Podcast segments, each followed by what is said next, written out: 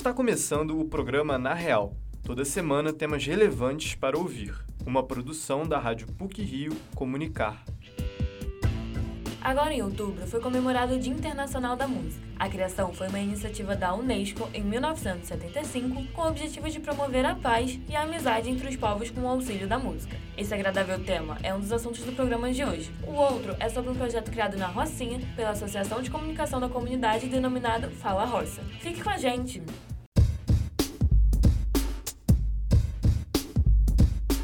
Outubro é considerado o mês da música. Sobre esse tema, ouvimos especialistas que explicam a data tão importante para a cultura. A reportagem é de Jane Moraes e Ana Pokeshock. A música é a identidade de um país. Ela mostra a regionalidade de um local e é o retrato de um povo. Desde 1975, o dia 1 de outubro é marcado como Dia Internacional da Música, instaurado pelo International Music Council, uma organização não governamental fundada com o apoio da Unesco. No dia 17 do mesmo mês, é comemorado o Dia da Música Popular Brasileira, instituído em 9 de maio de 2012, por meio de um decreto outorgado pela ex-presidente Dilma Rousseff. A data em questão tem um significado. Foi nesse dia que a compositora carioca Chiquinha Gonzaga nasceu, 165 anos antes, em 1847. Nascida em meados do século XIX, a compositora foi como um abre-alas da música popular brasileira. Teve que enfrentar todos os preconceitos de uma sociedade patriarcal escravista para se tornar uma pianista e compositora da primeira marchinha de carnaval.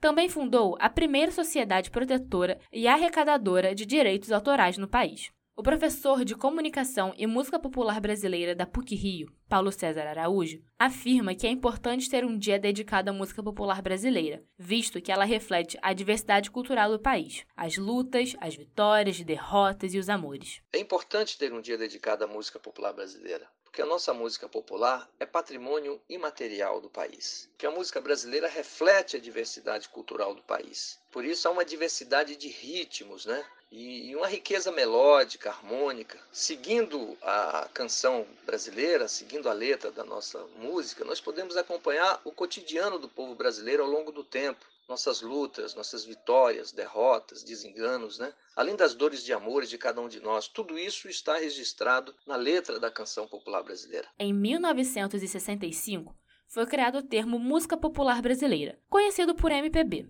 Durante essa época, com o regime militar, havia uma seleção das canções que podiam ou não serem tocadas nas rádios do país. Com a censura, cantores como Caetano Veloso, Gilberto Gil e o poeta Ferreira Goulart chegaram a ser presos por lutarem em prol da liberdade de expressão. O musicista e ex-professor de trilha sonora da PUC-Rio, David Tigel, considera que neste período era importante reafirmar o poder da música brasileira. Ele relembra que nesta época surgiu o tropicalismo e a jovem guarda. Estes gêneros trouxeram artistas como Vanderleia, Roberto Carlos e Erasmo Carlos. Segundo Davi, atualmente é difícil aplicar o termo MPB de maneira isolada. Para ele, a música brasileira passou a ser um conjunto de expressões nacionais que, com o tempo, se ampliou para ritmos atuais, como o funk e o hip hop.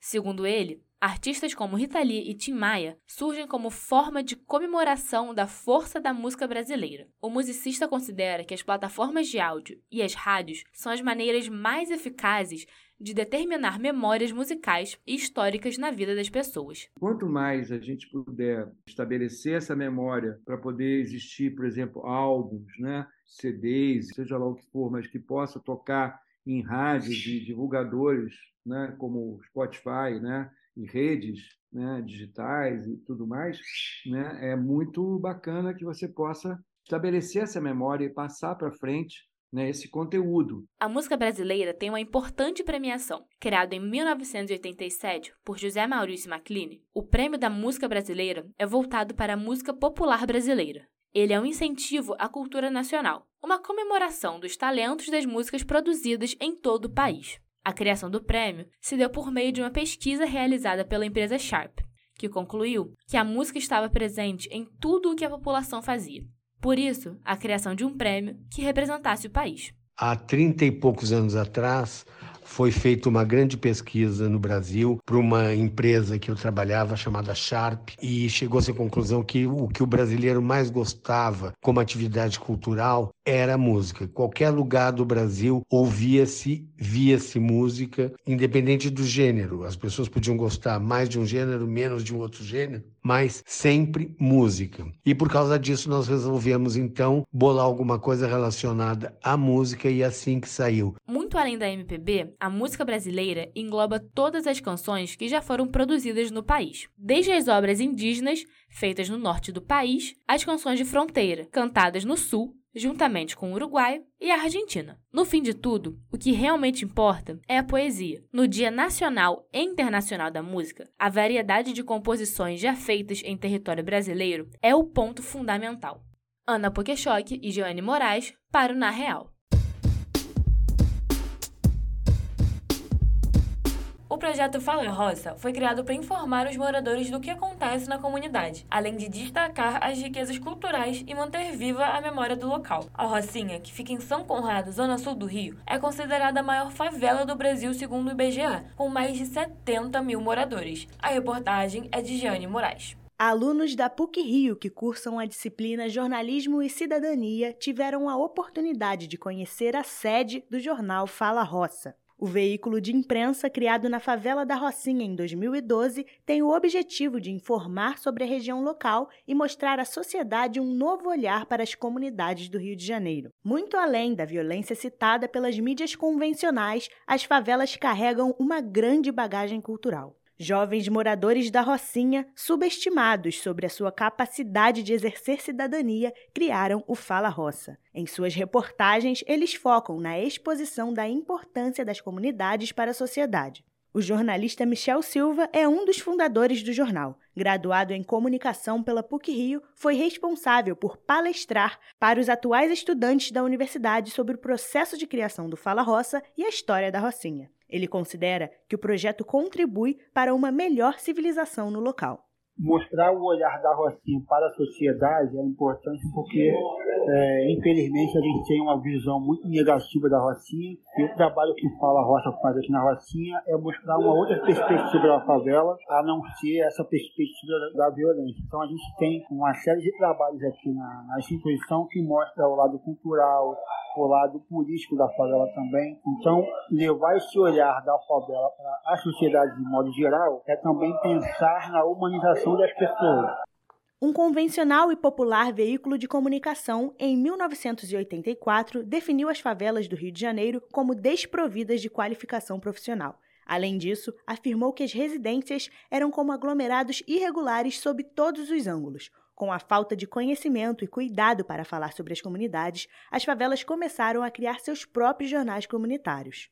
Michel Silva conta que a principal barreira para a criação de projetos de comunicação dentro das favelas é a dificuldade de se sustentar financeiramente. Segundo ele, com a falta de modelo sustentável, torna-se difícil remunerar as pessoas que desejam participar da produção do veículo. O jornalista expõe que ainda não são todos os moradores da Rocinha que têm conhecimento da existência do Fala Roça.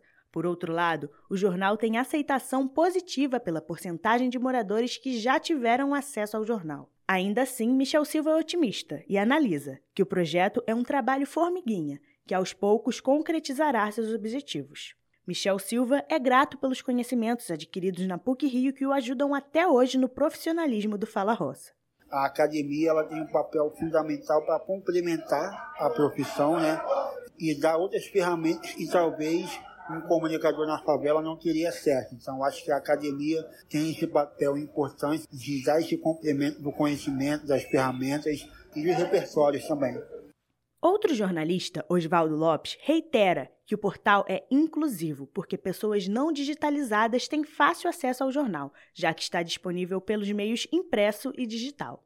O comunicador considera que todas as pessoas deveriam consumir o Fala Roça. O jornal Fala Roça ele funciona impresso e digital, então a gente consegue alcançar meios e pessoas que ainda não está totalmente digitalizada. Então é necessário consumir o jornal Fala Roça porque é uma forma de manter viva a memória local. Além de informar de dentro para fora, também vai de fora para dentro. Então as pessoas precisam do Fala Roça por isso. O Fala Roça já esquematizou mais de 100 pontos de práticas culturais. Centros sociais, espaços educativos e áreas de lazer foram projetos de relevância do portal. As iniciativas resultaram na relevante criação de um mapa cultural da Rocinha. Muito além de barrões verdes que sinalizam florestas, o mapeamento local mostra cultura e histórias de vidas.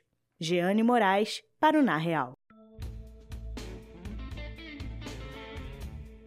E para finalizar o Na Real de hoje, algumas pílulas sobre o que foi ou será destaque nas mídias. Pílulas da semana o jogador Karim Benzema conquistou pela primeira vez a Bola de Ouro, prêmio concedido pela revista France Football ao melhor jogador da temporada. Aos 34 anos, o francês foi premiado depois de uma temporada estrelada no Real Madrid, onde marcou gols importantes que ajudaram o clube merengue a ser o atual vencedor da Liga dos Campeões. Outro destaque foi Vinícius Júnior. O jogador ficou em oitavo lugar no ranking dos melhores do mundo, e com essa colocação foi o destaque do Brasil na premiação. Entre as mulheres, Alexia Puteias foi a grande estrela. A atleta espanhola de 28 anos ganhou o prêmio de melhor do mundo pela segunda vez consecutiva. Depois de um show espetacular no Rock in Rio de 2022, o Coldplay jogou um balde de água fria nos fãs. Outras oito apresentações marcadas no Rio de Janeiro e em São Paulo para o mês de outubro foram adiadas para março de 2023, mas a opção de reembolso do valor integral em dinheiro estará disponível até 12 de novembro. Para reembolsar, é só entrar no site cancelamento.eventim.com.br/evento. No caso de ingressos comprados nas bilheterias, o cliente tem que ir fisicamente nelas para solicitar a devolução falta menos de um mês para o começo da Copa do Mundo, que será sediada no Catar. Divididos em oito grupos, 32 seleções disputam o prêmio mais importante do futebol mundial. No grupo C, Argentina, Arábia Saudita, México e Polônia vão disputar entre si duas vagas para as oitavas de final. O primeiro jogo desta chave vai acontecer entre a Arábia Saudita e a Argentina, no dia 22 de novembro, terça-feira, e será transmitido no Brasil às 7 horas da manhã. A animação brasileira Meu Tio José estreia em 27 de outubro no Circuito Independente do Brasil. O filme é o primeiro longa-metragem do escritor e roteirista Duca Rios.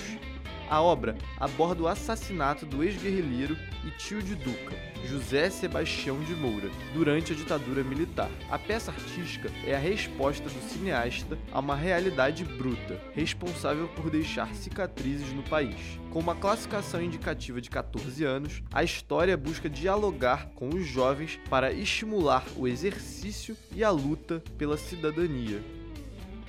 A física Jess Wade foi responsável por criar mais de 1.700 páginas na Wikipedia para algumas mulheres que não eram reconhecidas nas suas áreas de atuação no site de pesquisa. A enciclopédia online, visitada por cerca de 2 bilhões de pessoas por mês, não contava com importantes nomes da área das ciências, como Kim Cole.